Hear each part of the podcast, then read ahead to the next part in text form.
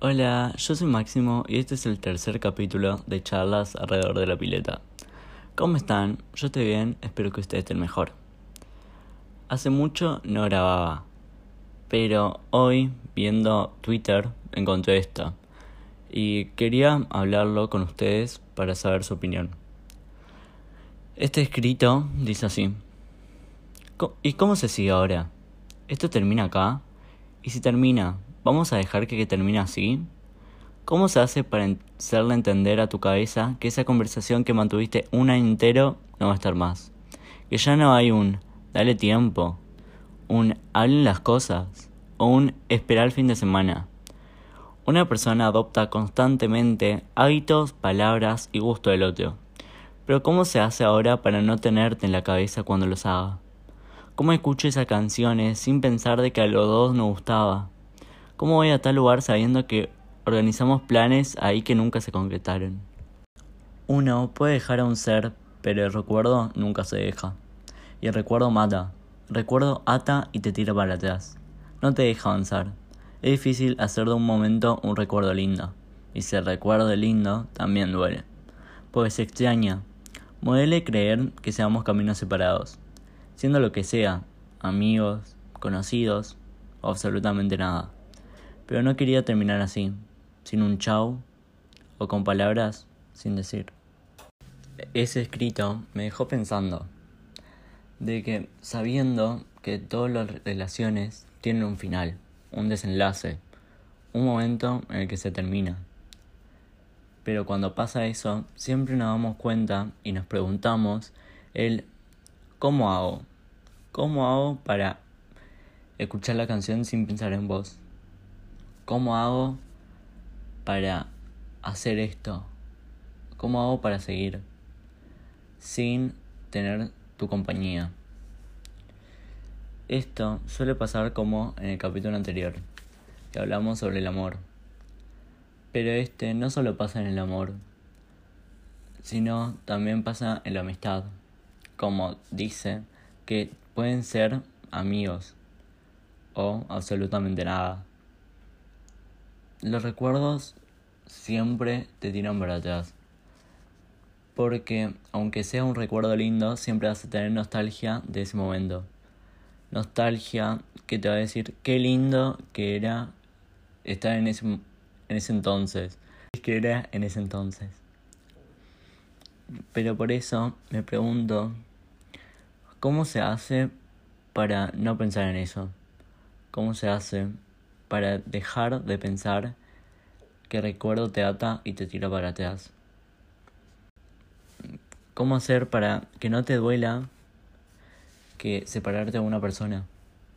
¿Cómo hacer? Por eso quería hacer este capítulo, para hablar sobre esto, para hablar de lo doloroso que es separarte de alguien. Aunque, como dice el escrito que aunque no se hayan visto o se hayan visto muy poco, duele el la conversación se haya cortado.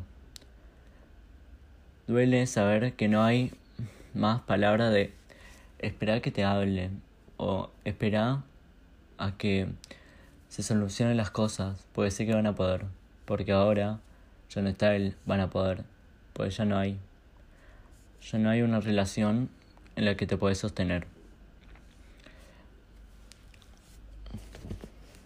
Este escrito también habla sobre la dependencia emocional que hay hacia una persona. Porque, obviamente, el recuerdo te ata. Duele separarse de las personas. Porque siempre va a doler. Pero, el cómo hago para hacer cosas sin pensar en vos es el problema de la dependencia. ¿Por qué? Porque pensando en eso, te das cuenta de lo que necesitabas a esa persona. Lo que necesitabas a esa persona. De necesitabas para, entre comillas, vivir. Cuando en realidad no tendría que ser así. Pero todos los adolescentes pensamos de que sí. Porque hablando del amor, Todos pensamos de que nuestra pareja va a ser el amor de nuestra vida. Y si no encontramos el amor de nuestra vida, no va mal en, el amor. Pero no es así. En realidad, no tendría que ser así. Pero siempre pensamos en eso. En la amistad, es muy difícil cuando se habla de la amistad porque nadie piensa en eso. Nadie piensa en terminar la conversación cuando son solo amigos. Cuando se juntan de vez en cuando para hablar de lo que sea. Pero también pasa de que en algún momento esa amistad se termina, como todo en la vida. Esa amistad se termina y a veces vuelve, pero a veces ya no porque cumplía su fin. Ser una persona, una relación que duró hasta ahí. Que aunque quieras, eso va a llegar hasta ahí. Por eso les quiero hacer una pregunta. De si alguna vez sintieron esto. Sintieron el doler del recuerdo. Que le duele el recuerdo. De que le duela el separarse de una persona sea amistad o a veces hasta familiar.